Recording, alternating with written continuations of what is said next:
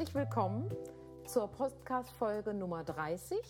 Und diesmal haben wir einen Gast dabei, aber zunächst mal möchte ich gerne die liebe Anne von der BH Lounge begrüßen. Und hier am Mikro hört ihr gerade Gundula von den Liebhabereien. Ja, herzlich willkommen, Anne, und dann übergebe ich jetzt mal. Ja, herzlich willkommen auch an dich, Gundula, und an unseren Besuch. Und zwar ist das Frauke Nagel, Wäschedesignerin, BH-Profi und Entwicklerin für verschiedene Wäschefirmen schon tätig gewesen und tätig im Laufe ihrer Berufslaufbahn. Und Frauke hat auch ein kleines Label, nämlich Fräulein Annie Lingerie. Und diese Wäsche könnt ihr auch bei Gundula und bei mir im Laden finden. Und wir finden es ganz großartig, dass du heute Zeit für uns hast, liebe Frauke. Ja, und ich freue mich. Äh, ja. Ich freue mich, dass ich mit euch mal wieder plaudern kann, weil äh, wir haben uns lange nicht gesehen. Wir kennen uns ja schon lange ne? Mhm. Äh, und äh, haben uns im Laufe der Jahre äh, gegenseitig verfolgt, äh, wie wie es beruflich bei uns ging. Und ihr seid in Hannover. Ich bin jetzt gerade im Süden von Deutschland und, äh, und auch aufgrund von Corona haben wir äh, eben in den letzten paar Jahren uns nicht besucht gegenseitig. Ja, das stimmt, leider. Ne? Und leider sehen wir uns auch nicht auf der am Salon de Lingerie in Paris. Die Messe ist auch abgesagt kurzfristig. Genau. Ich bin mhm. sehr traurig darüber, aber so ist die Situation gerade. Es ist verschoben auf Juni. Wirst du dann hinfahren, Frauke, oder ist das Ja, also ich habe ich hab eigentlich äh, vor, mal äh, hinzufahren, äh, mhm. vorausgesetzt, dass die Lage äh, im Sommer, das ist ja im Juni, im Sommer dann wieder besser ist. Äh, man muss ja positiv bleiben ja. und äh, genau. Und das wäre eigentlich auch der Einstieg, weil äh, auf der Messe fängt ja fängt ja alles an, wenn man äh, neue Dessous entwickelt. Äh, mit dem Messebesuch, äh, das ist so ein Kickoff in der genau. Industrie. Äh, man, also die Messe ist, muss man sagen, in Paris, das ist die größte und wichtigste weltweit. Äh, da trifft sich praktisch die Industrie. Und äh, da gibt es zwei Hallen. Und in der einen Halle stellen die ganzen Marken aus oder die Marken, die daran teilnehmen, äh, es ist ja keine Pflicht, das ist ja immer freiwillig, ob man das möchte. Und äh, da tummelt ihr euch dann, weil ihr dann die, äh, euch die Produkte anschaut, was gibt es Neues und euch auch entscheidet, was ihr einkauft oder zumindest vormerkt. Äh, Gundula, du hast das in der letzten Folge, glaube ich, gesagt, dass äh, du das sehr schätzt, weil du dann da die Produkte auch äh, haptisch wahrnehmen kannst. Einige Hersteller haben dann ja auch ihre Fit-Models dabei, dann kann man auch die Passform gleich beurteilen. Und mhm. äh, ich, wenn ich auf der Messe bin, dann tummel ich mich aber nebenan auf der, in der zweiten Halle, mhm. weil da sind nämlich die ganzen äh, Materiallieferanten. Genau, die Interfiliär. Mhm. Ja. Genau. Und das sind also angefangen bei Stoffen, äh, zu den ganzen äh, hier Accessoires. Also man braucht ja für Wäsche und äh, gerade für BHs unheimlich viele verschiedene Materialien. Äh, verschiedene Stoffe sind in einem BH drin. Dann sind etliche Gummis in einem BH drin, die elastischen Bänder. Dann der Bügel, äh, wenn es ein Bügel-BH sein soll. Ähm, die Ringe und Schieber, also der BH-Verschluss. Also man braucht ja also eine Vielzahl von verschiedenen Materialien. Und die Lieferanten sind dann natürlich nicht alle, aber die wichtigsten oder die meisten, die man so braucht, die sind dann da. Also man kann da richtig einkaufen gehen. Mhm. Und äh, mhm. ich fahre immer hin, man hat ja im Laufe der Jahre so seine festen Lieferanten ich fahre immer hin, wenn ich was suche. Ne? Also wenn ich, äh, also uns besuchen in der Firma, besuchen uns ja die Lieferanten auch. Jetzt gerade zu Corona sind die Messen ja entweder fallen sie aus oder sind schlecht besucht oder man entscheidet sich dann doch lieber nicht hinzufahren. Äh, aber das Geschäft geht ja weiter. Man muss ja nach wie vor äh, seine Materialien beschaffen für die neuen Produkte. Und dann äh, kommen die Vertreter der einzelnen Lieferanten, die kommen dann auch ins Haus und zeigen einem dann die Kollektion. Äh, man verabredet sich mit denen und dann bringen die halt mehrere große Koffer mit und breiten das dann aus. So. Mhm. Und, äh, und das Design, somit fängt das ja an, äh, lässt sich dann meistens von Materialien schon inspirieren für neue Kollektionen oder für neue Produkte. Ähm, ja, darf ich da direkt mal einhaken? Mhm. Da ist mir nämlich direkt eine Frage zugekommen, nämlich ob das so ist, dass man so verschiedene Designs erst im Kopf hat und dazu dann den passenden Stoff auswählt oder die passenden Materialien oder ob sozusagen der Stoff dich dazu inspiriert, hm, das könnte jetzt ein schöner Balkonett-BH sein oder so ja. etwas beides. Ne? Also es gibt viele Arten, äh, wie man sich inspirieren lassen kann. Äh, generell ist es ja so, äh, dass ähm, eine Marke sich vorher überlegt, was will ich eigentlich? Wo will ich hin? Ne? Wer bin ich? Was will ich? Mhm. So nach dem Motto, wofür stehe ich als Marke?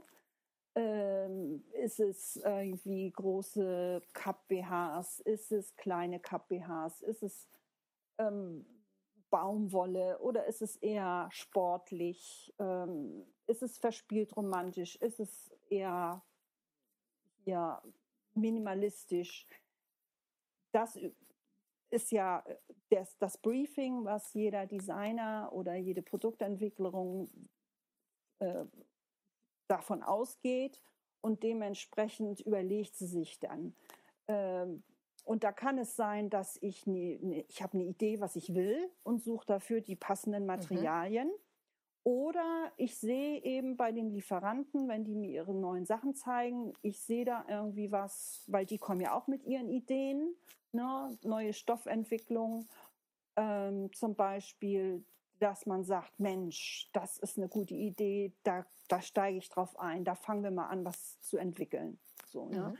Also es mhm. ist beides möglich. Ich habe auch noch eine Frage. Mhm. Und zwar ist es so, das kriege ich zumindest auf der, auf der, am Salon äh, mit. Äh, es gibt ja die, die Trend äh, Scouts, die dann sozusagen schon wissen, was in zwei Jahren für Farben angesagt sind. Ja. Und darüber gibt es dann auch schon Farbpaletten. Und mhm. die sind im Grunde so habe ich es verstanden, aber bitte korrigiere mich oder ne, kannst ja gleich nochmal genauer erläutern, mhm. wie das ist. Ähm, die sind sozusagen die, die grobe Richtlinie, ähm, wo dann alle Marken hinmarschieren. Und deswegen gibt es ja dann so oft bei den Farbrichtungen Übereinstimmungen. Es gibt ja, ja nicht immer alle Farben bei allen, sondern es mhm. gibt ja Trends, wie zum Beispiel ja. äh, im nächsten Herbst ist dann ein Rostrot angesagt, sage ich ja. jetzt mal. Ja. Und ein äh, und vielleicht noch Grüntöne, aber nur in Kombination mit Schwarz oder oder. Ja, ja, und ähm, davor, im Jahr davor war es dann doch eher das Fuchsiarot und nicht das Rostrot. Mhm, und so. Mhm. Also jedes Jahr oder jede Saison natürlich auch klar, Herbst und äh, Winter und Frühjahr, Sommer unterscheiden sich. Aber mhm. ne, da gibt es dann halt entsprechende Farben und Farbtrends. Mhm. Und die sind im Grunde zwei oder drei Jahre im Voraus in Anführungsstrichen festgelegt. Ja. Das heißt, auch die Materialhersteller orientieren sich daran ja, und ja. bieten ja dann auch nur bestimmte Farbwelten an. Nein. Nein, okay. Das ist jetzt. Erzähl, das ist genau das, was ich hören ja, wollte. Genau. Mhm. Ja, genau. Nee, also äh, absolut richtig. Das ist auch immer ganz toll. Das habt ihr vielleicht schon mal gesehen, wenn ihr auf der Interfilière wart. Da ist ein großes Trendforum, wo dann die, diese Trends, die dieses äh, Trendbüro, das sitzt auch in Paris, äh, äh, ihre Arbeit vorstellt. Das ist eben, äh, wie sie sich das vorstellen in zwei Jahren, äh, was da also in welche Richtung es geht. Das ist ja so eine Art Lifestyle-Forecast. Äh, ne? Mhm. Mhm. Und äh, dann ist es erstmal, da tummeln sich dann natürlich die ganzen Designer und auch die Produktentwickler von den verschiedenen Marken. Die gucken dann und orientieren sich.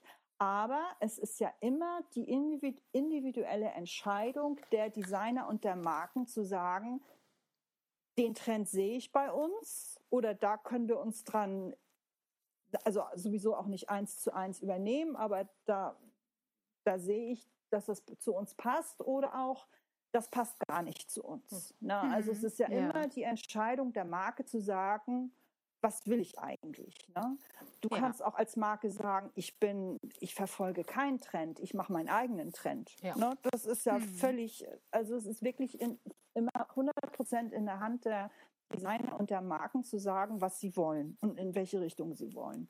Und die äh, Stofflieferanten oder die ganzen äh, hier äh, Materiallieferanten, die orientieren sich auch, aber nur für diese Messe. Also das heißt, äh, äh, dieses Trendbüro Büro in Paris hat da ihre Ideen und, und stellt dann auch jede Saison immer wunderschöne Trendbücher äh, mit Skizzen und, und Moodboards her. Also es ist immer ganz toll anzuschauen. Mhm. Und die liefer und, und ist eben vorab schon mit diesen ganzen Lieferanten, die an der Messe teilnehmen, in Kontakt.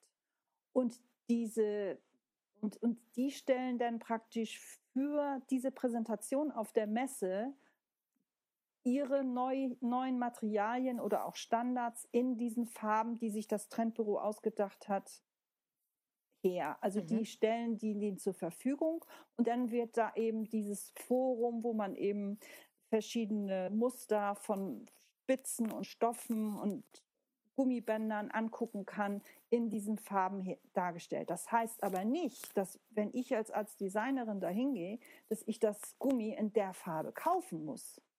Mir gefällt das Gummi, aber ich sage dem, ich möchte es in der und der Farbe haben.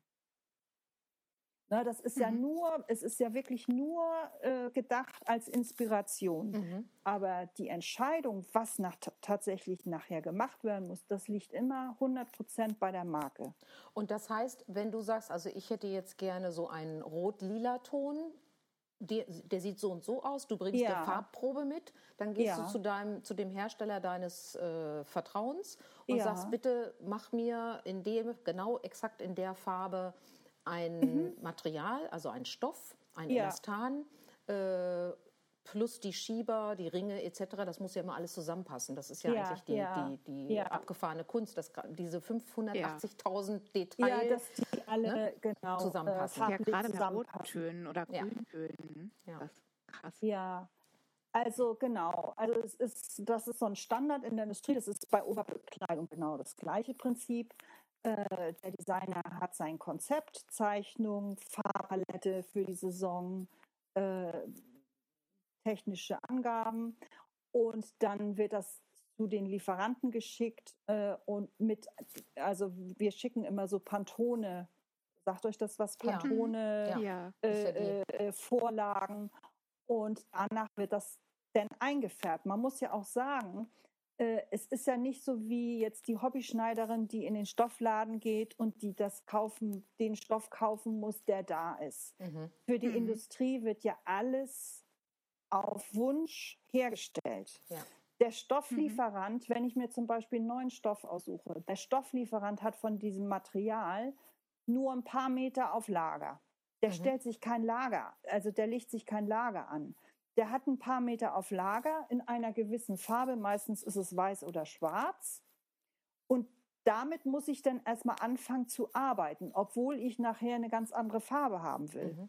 Damit testest mhm. du erstmal die Materialbeschaffenheit. Genau, mhm. also äh, jedes Material, das macht eigentlich, eigentlich jeder Lieferant, jedes Material geht vorher, geht vorab ins Labor, bevor man überhaupt anfängt zu entwickeln. Äh, Im Labor wird es getestet auf, äh, also da wird äh, hier, je nachdem, was es ist, äh, wenn es ein Stoff ist, dann wird auf, auf äh, Waschechtigkeit getestet, dann wird auf Einsprung getestet, also nach dem Waschen, wie, wie doll springt es ein. Also ne, ja, äh, ne, schrumpft ja. oder nicht schrumpft. Schrumpft, mhm. genau. Verändert sich. Mhm. genau, schrumpfen mhm. und Feuerfestigkeit, je nachdem, äh, wird ge gemessen. Bei elastischen Bändern wird ähm, auch alles Mögliche gemessen. Das sind jetzt so technische Begriffe, Modulus und äh, Waschechtigkeit natürlich auch. Also etlich, mhm. Etliches wird getestet und ganz wichtig, das ist auch schon lange so in der Industrie, egal wo das Material herkommt, ob, ob es jetzt von einem europäischen Lieferanten kommt oder von einem asiatischen Lieferant. Äh, es wird immer nach dem Ökotext-Zertifikat gefragt. Ah, das ist Ah, interessant. Mhm. Das hatten wir auch in einer unserer letzten Folgen, Genau, so darum ging, Deswegen. weil ja, man keine schwarzen BHs mehr tragen, weil ganz die, genau. ähm, Deswegen Allergien spre- ja, genau. Ja. Und das Ökotex ist ja ein, ein Standard. Das ist ja irgendwie, also ich bin jetzt auch nicht die Expertin, äh, aber ich meine, das ist ein Institut in der Schweiz, die das mal äh, festgelegt haben. Und äh, das sind gewisse Kriterien. Im Prinzip muss man sich das vorstellen wie ein TÜV beim Auto. Mhm. So, ne? Mhm. Also der TÜV hat ja auch eine gewisse Vorgabe, was am Auto alles funktionieren muss und, ne? und wann man diesen TÜV besteht und ab wann man den TÜV nicht mehr besteht. Und genauso muss man sich das vorstellen bei diesem Ökotext-Zertifikat. Mhm. Äh, da gibt es gewisse Kriterien, die erfüllt sein müssen. Und, äh, und sonst kriegt man das nicht. Und Mhm. das müssen die Mhm. Lieferanten vorab schon nachweisen können. Das heißt So. also nochmal jetzt für den Laien, ne, ähm, Mhm. der Hersteller, also der Stoffhersteller, äh, entwickelt einen neuen Stoff, muss den dann zur Überprüfung an das Ökotext-Institut schicken. Die testen den, überprüfen Ja. den, ob der dem Ja. Ökotext-Standard in Bezug auf Nichtgiftigkeit und so weiter Ja. äh, standhält. Der kriegt dann das Okay und dann Genau. ist das abgesegnet und abgehakt. Ist das Genau. w- jetzt unter uns mal, ist das jetzt wirklich eine Materialüberprüfung im Labor mit wirklich Schadstoffüberprüfung, tralala? Ja. Ja. Es ist nicht so eine, Liz also wir wissen ja, dass in Bezug auf eine Menge Prüfsiegel es immer nur um Geldflüsse geht. Das heißt, du Mhm. kaufst dir eine Lizenzierung. Das Ja, heißt, du legst ja. einfach eine entsprechende Menge Geld hin und dann kriegst du das Prüfsiegel. Ja. Unabhängig davon, ob da wirklich was geprüft wurde. Das wissen wir. Nee, Das wissen wir von anderen Prüfsiegeln. Aber beim Ökotext ist es tatsächlich eine Laborüberprüfung. Ja, genau. Und es ist ähm, jedes Zertif die, dieses Zertifikat hat auch eine gewisse Nummer und es, es hat auch ein Mhm. Ablaufdatum. Ich Mhm. meine, äh, jedes Jahr muss es neu ausgestellt werden. Mhm. Mhm. Also Okay. das ist schon ziemlich streng. Also da kann man Ja, sich das klingt Ökotex, Ökotex ist, äh, ist eine, äh, eigentlich eine gute Sache, wo man sich als Verbraucher dran orientieren kann. Und Ja. häufig Danke. ist es ja, Mhm. häufig Ja, ist es ja, danke.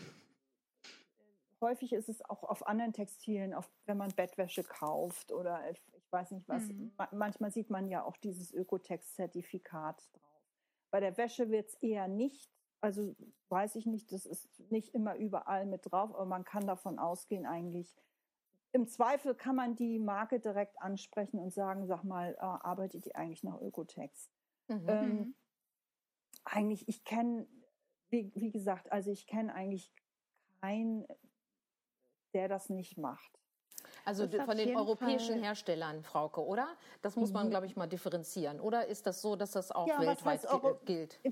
Was heißt europäische Hersteller? Das sind ja die Marken und die sind ja in erster Linie in, in, Europa. Naja, es gibt ja auch Marken. Marken, die kommen schon aus, also es gibt australische Marken, es gibt Marken, die sitzen schon in China. Und, Ja. die, und, die, und die Stoff- und Materialhersteller sitzen auch, sind chinesische Firmen. Ja, das ist ja, wenn jetzt zum Beispiel eine, eine, äh, die Marke in Europa sitzt und in China herstellen lässt, das tun ja immer noch die meisten. Ja. Dann äh, spielt das aber keine Rolle. Wenn die sagen, wir wollen Ökotex, dann macht der Chinese Ökotex. Mhm. Mhm. Also ich habe ja, Ja. wisst ihr ja, dass ich ja viele, viele Jahre eng mit China zusammengearbeitet habe und auch regelmäßig vor Ort war. Ähm, wir haben in der, und das war eine große, ein großer Betrieb, also wir haben viel für viele europäische Marken hergestellt. Äh, und egal was die Marken, ich meine, die Marken haben alle Ökotex verlangt, aber ob sie es verlangt haben oder nicht, unser Chef hat gesagt, also hier kommt, wird keine Ware verarbeitet, die nicht Ökotex hat. Mhm. Mhm. Ja, Es das ist ist ja auf auch jeden so ein- Fall interessant auch. Ne, es Also ist, da, äh, das habe ich oft erzählt, auch dass du gesagt hast, ich würde am liebsten in meine BHs reinschreiben, proudly made in China. Mhm. ja. Weil es halt nicht, äh, nicht so dieses ist, ach, das ähm, ist nicht äh, made in Germany und so und dann weiß man das nicht so genau, sondern es war ja so, dass du es halt genau weißt, weil du dorthin gefahren bist und ja, ja. Ähm, dass man da einfach nochmal unterscheiden muss. Das fand ich auch Ja. immer sehr interessant, was du dazu erzählt hast. Ich ja. finde das auch wichtig, natürlich. Wir wollen hier auf keinen Fall irgendwie irgendein bestimmtes Land bashen oder, oder einen Produktionsbereich Ja, äh, genau. bashen, sondern deutlich machen, wie man Qualität erkennen kann. Mhm. Ähm, das ist ja eigentlich der Punkt. Ne? So. Ja. Und, und äh, gibt es noch schwarze Schafe? Ja, nein.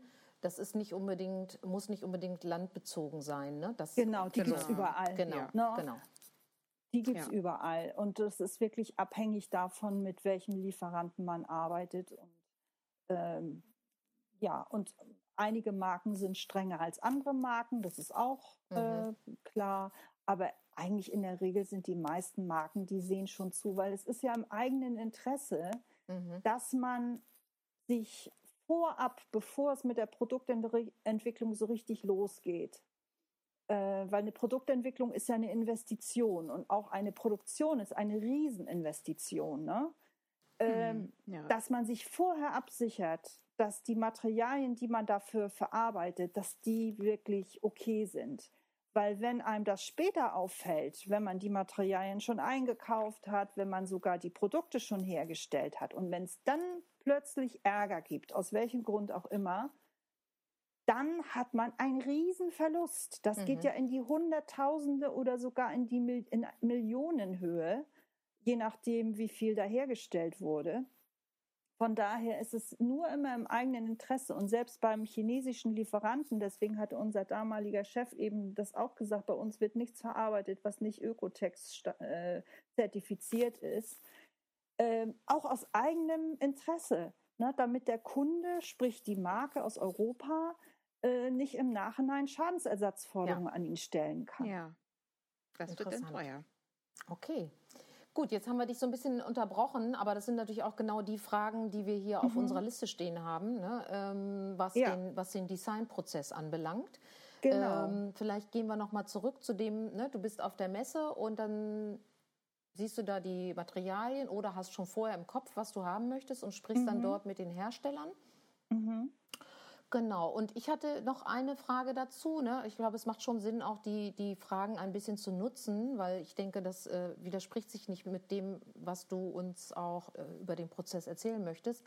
Ähm, als Designerin, wie stark ist da die Vorgabe von den Firmen in Bezug auf eben Farben, Kosten und Zubehörfirmen?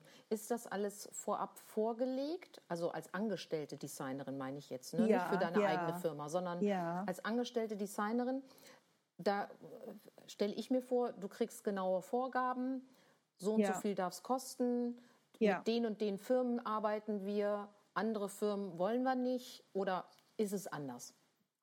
Ähm, das, also es ist äh, auf jeden Fall so, du hast recht.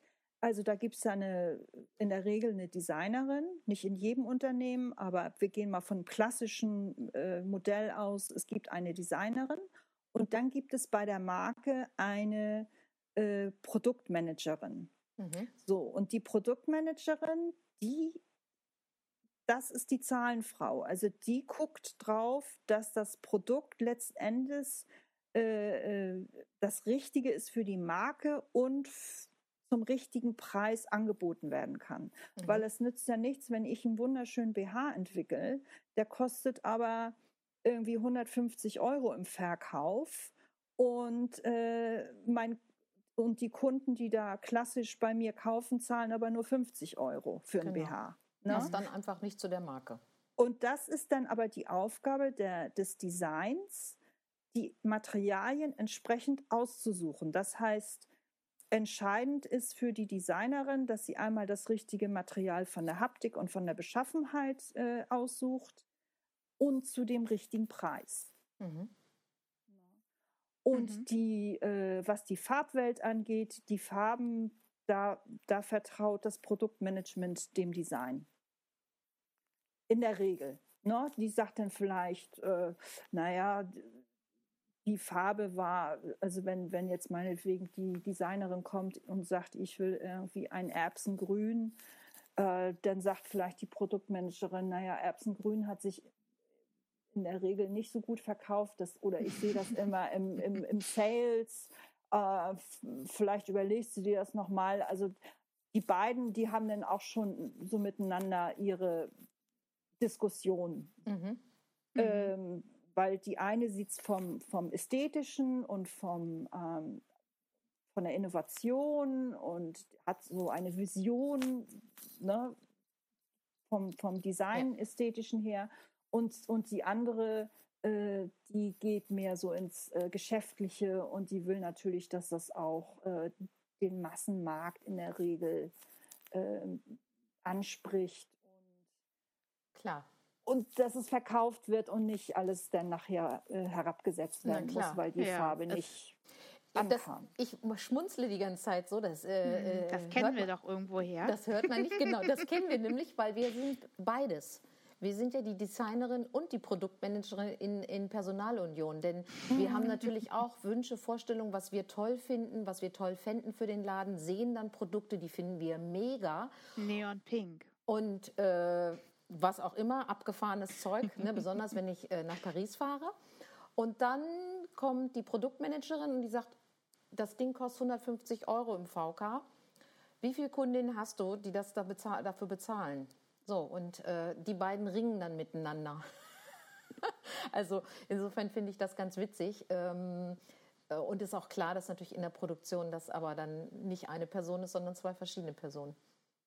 Damit mhm. am Ende eine gute Entscheidung für die Firma rauskommt. Ja, ne? ja sicher. Ja. ja. Ja, sorry, ne? das war jetzt ja. nur so ein, eingeschoben, ne? deswegen, ja, weil ich, nee, ich, ich, musste so schmunzeln. Ja, absolut. Äh, das, äh, das ist so. Man hat da immer zwei Herzen in einer Brust. Ne? Ja. Mhm. Mhm. ja, leider. Aber andererseits auch mhm. ist notwendig, genau. Ja, ja. Genau, was ja. ich auch noch interessant finde, äh, weil ich habe auch so eine, ähm, so eine Erfahrung gemacht, äh, als ich das letzte Mal auf der Messe war, was ja schon zwei Jahre her ist. Ähm, da ging es um die Spitzenqualität, also die Qualität der Spitzen.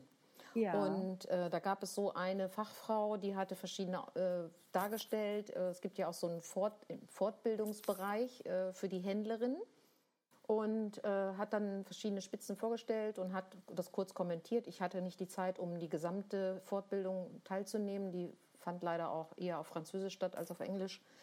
Das verstehe ich leider nicht. Ähm, jedenfalls äh, hat sie dann eine, eine Spitze gezeigt, die sie als minderwertig oder als nicht so besonders gut bezeichnet hat, mhm. die aber zu einer mir bekannten Marke gehörte. Mhm. Ähm, was mich interessiert ist, ist, ähm, ich, ist die, ist, als Designerin bist du in der Lage, die Qualität von Spitzen als Beispiel zu beurteilen oder ist das eher der Job von einem, einer Textilingenieurin? Wie ist das?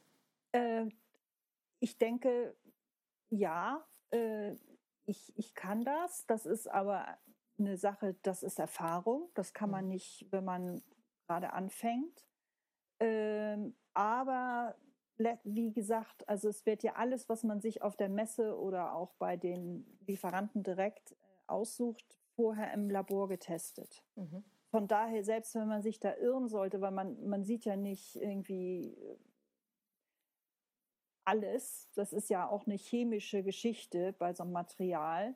Man sieht ja mhm. zum Beispiel dem Material nicht an, ob es nach dem Waschen ausblutet oder so. Mhm. Obwohl, wenn man, wie gesagt, Ökotex ist schon mal eine gute, ein guter Ausgangspunkt. Da kann einem eigentlich nicht mehr so alles um nicht so viel passieren. Aber trotzdem, es wird ja trotz allem, trotz Ökotex, es wird ja alles nochmal im Labor vorab getestet, bevor man überhaupt weitermacht.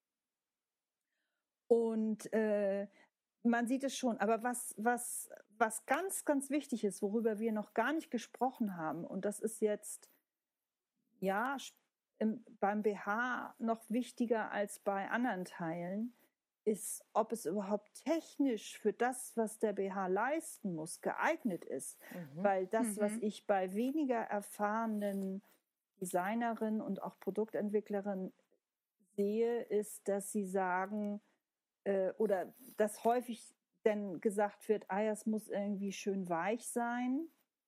Ähm, mhm. Aber der BH muss ja auch einen Halt geben. Ne? Und wenn, wenn das zum Beispiel ein, ein, ein weiches, ein weicher, fließender Stoff ist, dann ist er eigentlich in der Regel für BHs nicht geeignet. Mhm. Na, dann ist ja. er vielleicht für T-Shirts und für Nachthemden und äh, für fließende Teile, also hier Kleidungsstücke geeignet. Aber für BHs brauche ich etwas Festes. Fest ist aber nicht gleich kratzig. Da muss man mhm. ja auch unterscheiden. Klar. Ja. Weil äh, wir, wir haben nun mal die Schwerkraft und irgendwo äh, zieht der, der, der Busen nach unten und der BH hat ja die Aufgabe, dem gegenzusteuern und, und die Brust zu halten. Und das tut er nicht, wenn er weich und elastisch ist. Mhm. Das ist, das, ist der, das mhm, Problem ne, mit der eierlegenden Wollmilchsau. Ne? Ähm, die Kundin möchte was ganz Weiches, was auch wie auch immer das definiert wird. Ne? Ähm, und äh, ist dann, also ja, so, das, das sind dann so Vorstellungen, ja. die aber gar nicht unbedingt dann zum Produkt passen. Ja, mhm. beziehungsweise die Kundin oder der Kunde denkt sich eben, wenn es nicht super weich und elastisch ist, dann kann es nicht angenehm auf der Haut sein. Mhm. mhm. Und die Erfahrung habe ich halt absolut nicht gemacht. Also vor allem bei Spitzen, dass halt eine hochwertige Spitze auch schön weich, hautfreundlich und alles, was man will, sein kann und trotzdem halt der BH eine super Halt und super Passform gibt. Mhm. Und das Dilemma ist halt, und das, das hat jede Dessous-Designerin, egal wo, das Dilemma ist immer, du brauchst im Prinzip für das Cup, also für das Körbchen, im Idealfall ein anderes Material als im Rücken. Mhm. Und du brauchst für den passenden Slip nochmal wieder ein anderes Material. Mhm. Und auf jedem Material hast du eine Mindesteinkaufsmenge. Und mhm. da, das ist ein Problem, da, da kann jede Designerin ihr Leid drüber klagen. Da muss man manchmal irgendwelche Kompromisse finden, weil ähm, das, die, die großen Hersteller, die Hunderttausende von BHs äh, von einem Modell herstellen, ich meine, das gibt es eh weniger. Seit Fast Fashion äh, sind die äh, Produktionszahlen pro Artikel äh, sowieso rapide gesunken, weil der Kunde hat den Anspruch, äh, jedes Mal, wenn ich in den Laden gehe, oder zumindest wird das so suggeriert von, der, von, von den äh, Händlern, ich sage jetzt mal von den großen Händlern, das so suggeriert, jedes Mal, wenn der Kunde in den Laden kommt, muss er eine neue Produktpalette vorfinden. Ja. Ich habe ja mhm. lange, ja, wisst ihr, ich habe ja lange in, in England gearbeitet und der englische Markt ist dominiert von den Private Label, das heißt, dass die Kaufhäuser ihre eigenen Marken äh, anbieten. Und da ist zum Beispiel Marks Spencer, für den habe ich auch mal äh, äh, hergestellt oder herstellen lassen. Äh, äh, Marks Spencer hat da ja in England 30 Prozent Marktanteil und hat eine riesige Wäscheabteilung. Und äh, der Anspruch ist immer der gewesen, dass äh, wenn die Kundin alle 14 Tage in, ins Geschäft kommt, muss sie jedes Mal eine neue Produktpalette vorfinden. Und deswegen, wird, ja, und deswegen wird von jedem Krass. Teil nicht mehr so viel, selbst bei den großen mhm. äh, hier äh, Marken, wird von jedem Teil nicht mehr so viel hergestellt, weil sie ständig was Neues dem Kunden anbieten ja. wollen. Magst du und, mal eine Hausnummer ja. sagen? Wie viel? Also ungefähr sind das dann 20.000 Stück pro Produktion oder sind das 100.000 oder? Ja, also äh, äh, bei, bei Europäern ist es eher weniger. Ähm, da sind es vielleicht mal 10.000. Äh, die Amerikaner, die machen natürlich noch ganz andere Stückzahlen. Ne? Amerika ist ein großes hm, Land. Ja. Deswegen ist es immer ganz interessant, äh, wenn man mit chinesischen Stofflieferanten äh, spricht, die haben dann immer die amerikanische, weil die ja auch für mhm. Amerika äh, herstellen. Ähm, das war mal eine Zeit lang so, dass man da als Europäer immer so ein bisschen wie sich, wie, sich wie ein Bittsteller vorkam, mhm. weil ähm, äh, die haben natürlich lieber amerikanische äh, hier Bestellungen angenommen als europäische. Aber äh, das hat sich dann im Laufe der Zeit auch geändert. Aber das führt zu weit, wenn wir das jetzt äh, weiterverfolgen. Aber das ist interessant, weil es ja, genau um diese Unterschiede auch in den Ländern geht. Ne? Das bezieht ja, sich ja. Auch auch ja. direkt noch eine Frage Bitte. ein. ja. Und zwar ähm, weiß ich das zum Beispiel von einer meiner größeren Firmen, wo ich im November 2019 auch äh, die Gelegenheit hatte, mit den beiden Designerinnen mich zu unterhalten. Und ähm, die ja, haben eben KundInnen weltweit und auch viele größere Häuser, sodass sie einfach viele verschiedene Geschmäcker, sag ich mal, bedienen müssen. Und ja. das ist ja dann in den USA zum Beispiel haben die gesagt, es ist total angesagt bei den großen Größen ganz kurze Träger. Und hier irgendwie in Frankreich oder Deutschland sagen alle, ah ja, bitte richtig lange Träger machen. Mhm. Oder ähm, ja, manche Länder wollen vielleicht etwas höher geschlossene Designs, schlichtere Sachen gehen da besser und in anderen wiederum ist es total verspielt, Spitzen mhm, angesagt, mhm. vielleicht auch andere Passformen sind modern und das finde ich auch total spannend, wie man das so zueinander bringt und da ja. Also ist es überhaupt möglich, da alle irgendwie zu bedienen oder Nein. schränkt man sich dann eher ein und sagt, gut, das ist halt für den Markt gemacht? Genau. Und, ja. Man kann nicht, man kann, das, das gilt aber auch für andere Marken, egal was man für ein Produkt herstellt, man kann nicht für alle das richtige Produkt herstellen. Hm. Das will man auch gar nicht, weil man dann auch austauschbar ist. Ne? Weil äh, man sucht sich seine Nische, die Nische kann auch groß sein. Ne? Nische hört sich immer so an wie kleine ja. Designer oder so. Äh, aber man sagt das so, man sucht sich seine Nische, man sucht sich, das ist das, was ich anfangs gesagt habe, die Marke muss sich ja überlegen, wofür stehe ich. Ne? Bin, möch, welche, was ist mein, wer ist meine Kundin? Äh, was will meine Kundin? Und da kann es ganz große Unterschiede geben. Äh, und, und da muss man dann, in die Richtung muss man dann sich äh, einschießen oder sollte man sich einschießen, weil sonst wird man beliebig. Mhm. Und man kann es eh nicht. Also mir, mir ist das, äh, das ist auch was, was ich selbst erfahren habe, als ich dann meine eigene Marke irgendwann angefangen hatte, äh, weil äh, ich war überrascht, wie viel ähm, Feedback ich äh, auch über Social Media dann bekommen habe von Kundinnen oder von, von Frauen, die gesagt haben, Mensch, mach doch mal, mach doch mal das und mach doch mal dies und ich finde nirgendwo ein BH und das musst du mal, die Größe musst du mal anbieten. Hm. Und ich hatte ja ich eh schon. ein BH, mach du doch einfach mal den. Ja, genau. Dann kaufe ich auch einen. Und, Vielleicht und, auch zwei.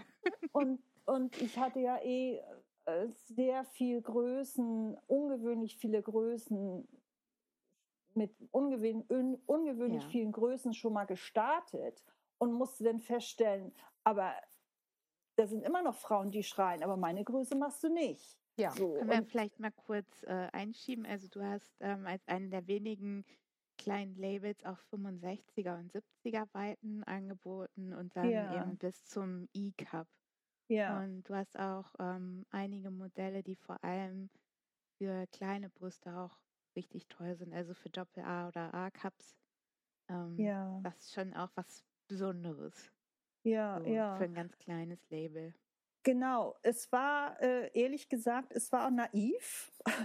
Ich wollte einfach, äh, mich hat es einfach immer vor, vorab, also bevor ich angefangen habe mit meiner eigenen Marke, ich war ja, ich hatte ja schon viele Jahre Erfahrung in der Industrie, bevor ich angefangen habe, muss man dazu sagen.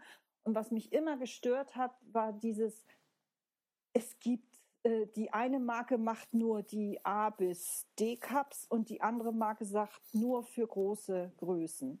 Und diese, diese Teilung der, der Frauen, dieses, diese Kategorisierung, du bist große Cup-Frau und du bist hier kleine Cup-Frau, das hat mich gestört. Deswegen habe ich gedacht, also wenn ich was mache, dann muss das irgendwo alle vereinen. Ja. Musste dann aber mhm. feststellen, es geht nicht, ich kann nicht, es gibt es nicht, ich kann nicht alle Größen abdecken, die es da, die da notwendig sind. Da, da müsste man dann wirklich hergehen und sagen, Sonderanfertigung, Maßanfertigung. Ähm, ja, also in der, wenn man jetzt so äh, klassisch eben äh, äh, hier Kollektion macht, muss man halt sehen, muss man sich vorher überlegen, und das tun auch alle Marken, welch, in welchem Größenbereich spielt sich das Ganze ab. Das ist eben auch um jetzt wieder zurückzukommen zum Anfang der Kollektion. Ich überlege mir das Design, ich überlege mir, welche Materialien will ich dazu haben und ich überlege mir auch, in welchen Größen soll das angeboten werden. Das ist ja auch ganz wichtig bei der Materialauswahl. Ne? Mhm. Ähm, da muss ich auch wissen, wenn ich das Material aussuche, den Stoff aussuche, ist das richtig für die Größen, die ich machen will. Auch die, also der Stoff muss mhm. irgendwo einen Halt haben. Äh, bei kleineren Größen kann ich einen Stoff nehmen, der vielleicht ein bisschen mehr nachgibt. Aber wenn ich in die größeren Größen gehe, das muss ein fester Stoff sein.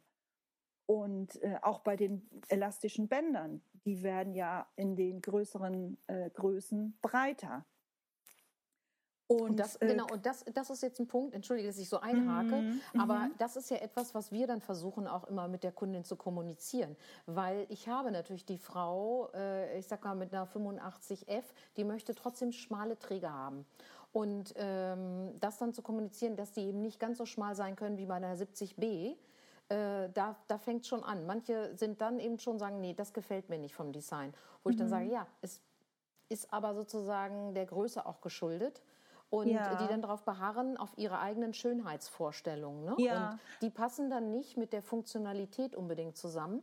Aber äh, auf der anderen Seite verstehe ich natürlich auch, genauso wie Frauen mit einem A-Cup möchten gerne ungepuschte BHs haben mhm. äh, BHs, die eine schöne runde Form machen und die einfach äh, nur einlagig sind und so weiter und finden da relativ wenig auf dem Markt. Gut, ist schon besser geworden, aber ne, mhm. vor ein paar Jahren gab es da mhm. eigentlich gar nichts Ungepushtes. Mhm.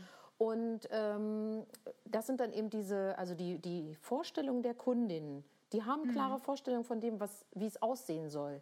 Dass du, das aber dann aber nicht zusammenpasst manchmal mit, den, mit der Funktionalität. Das ist dann immer so also, Diskussions. Ich glaube, das liegt aber auch daran, weil es so hierzulande so ist, immer gesagt wird, ja, so ab D-Cup brauchst du Entlastungsträger. Und dann stellen sich halt viele ja. vor, irgendwie, ich brauche so fünf Zentimeter breite Träger, die mehr wie so ein Top aussehen. Und das ist ja nicht so.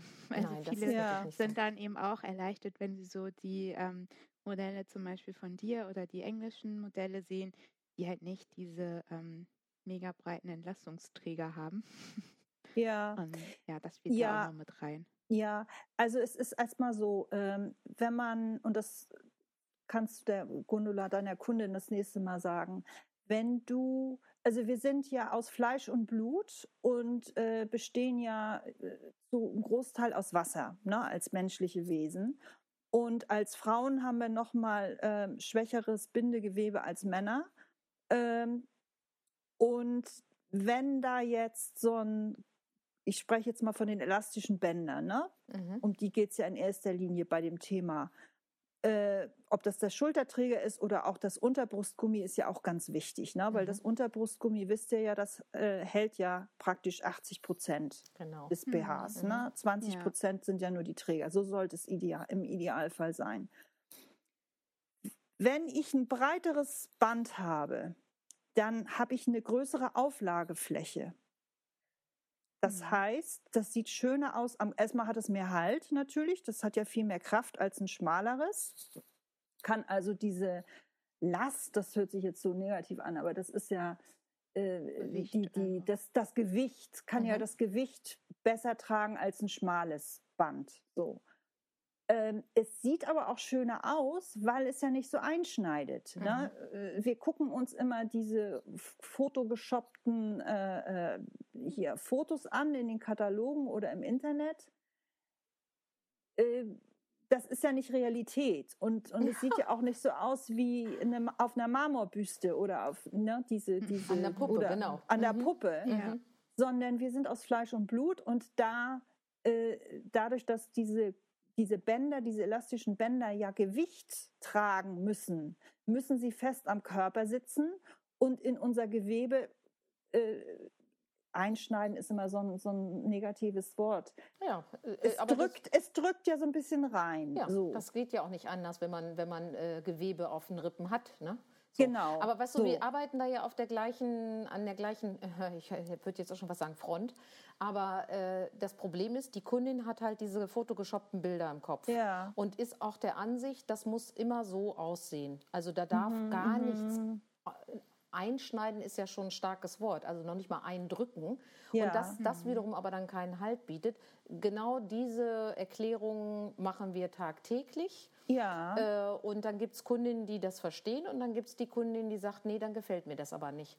Ja. Und dann kann man immer nur mit der Achsel zucken und sagen, ja, tut mir leid. Also umso, das ist ein physikalisches Gesetz. Umso, Genau. umso schmaler das Band, umso mehr schneidet es ein, weil Ja. es ja Mhm. weniger Auflagefläche hat. Das, also ich habe ja mal vor langer Zeit in der Architektur gearbeitet und da damit kann man das auch immer, ich vergleiche Mhm. das immer ein bisschen ganz gern damit. Dann kann man sich das vielleicht besser vorstellen, weil in der Architektur geht es ja auch um Gewichtaufnahme.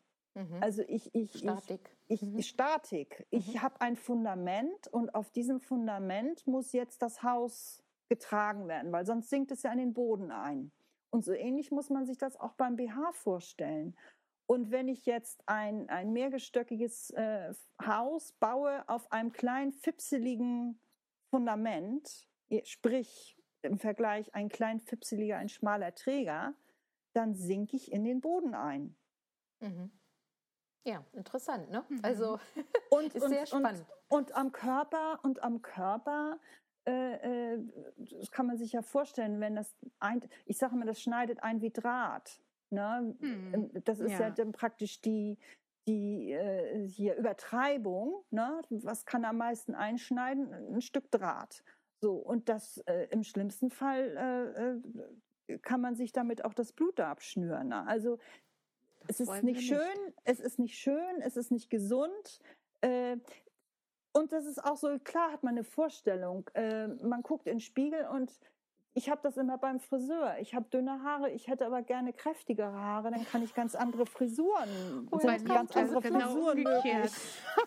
Frauke, ich verstehe dich so gut. Ja, bei mir genau Ah, ja. Also, ihr Lieben, ganz kurz, ne? äh, ich habe mal auf die Uhr geguckt. Ne? Ich Ja, glaube, ich es macht gerade. Sinn, dass wir zwei Teile machen und dass wir uns jetzt also äh, tatsächlich, es ist jetzt ein bisschen vielleicht äh, zacki, aber äh, dass wir uns äh, kurz verabschieden und dann uns zu einem zweiten Teil wieder treffen. Denn wir haben da ja noch einige Fragen auf dem Papier, auch unter Mhm. anderem Von von, euch. von genau von unseren Followerinnen.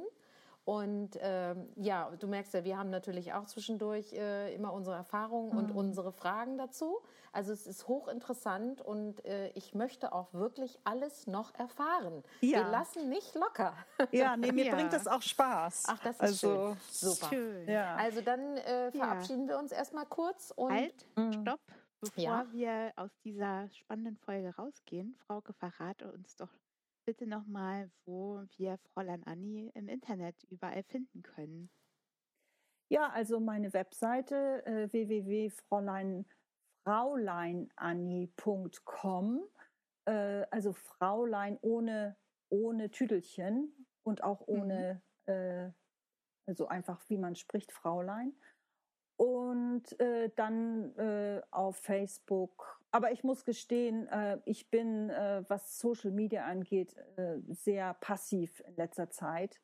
Ähm, ich habe ja auch noch einen Job. Ich arbeite ja noch für eine große Firma in Europa in der Wäscheherstellung. Und da läuft Frau, Fraulein Anni ein bisschen nebenbei. Aber ich habe es ja, ja vor Jahren ja, intensiv betrieben und, äh, und wir arbeiten ja da immer noch gut miteinander zusammen. ja, und sehr gerne. Wir verlinken dich Mhm. auf jeden Fall in den Ja. Show Notes, weil viele Mhm. deiner Teile gibt es ja bei uns das ganze Jahr über und das ist immer wieder schön, wenn man so auch so ein paar Farbkleckse und besondere Sachen längere Zeit anbieten kann. Dass dann Mhm. vielleicht auch äh, eine Person nochmal sich das Teil noch ein zweites Mal holen Ja, kann. Und ähm, genau. Ja, ist auch nachhaltig. Das ist auch Ja. so ein Thema.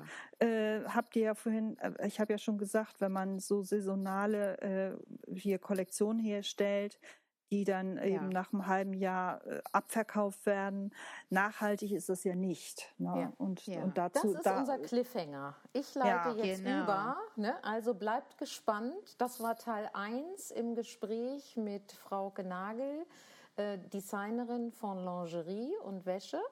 Und bleibt gespannt. Äh, demnächst Teil 2. Tschüss. Tschüss. Tschüss.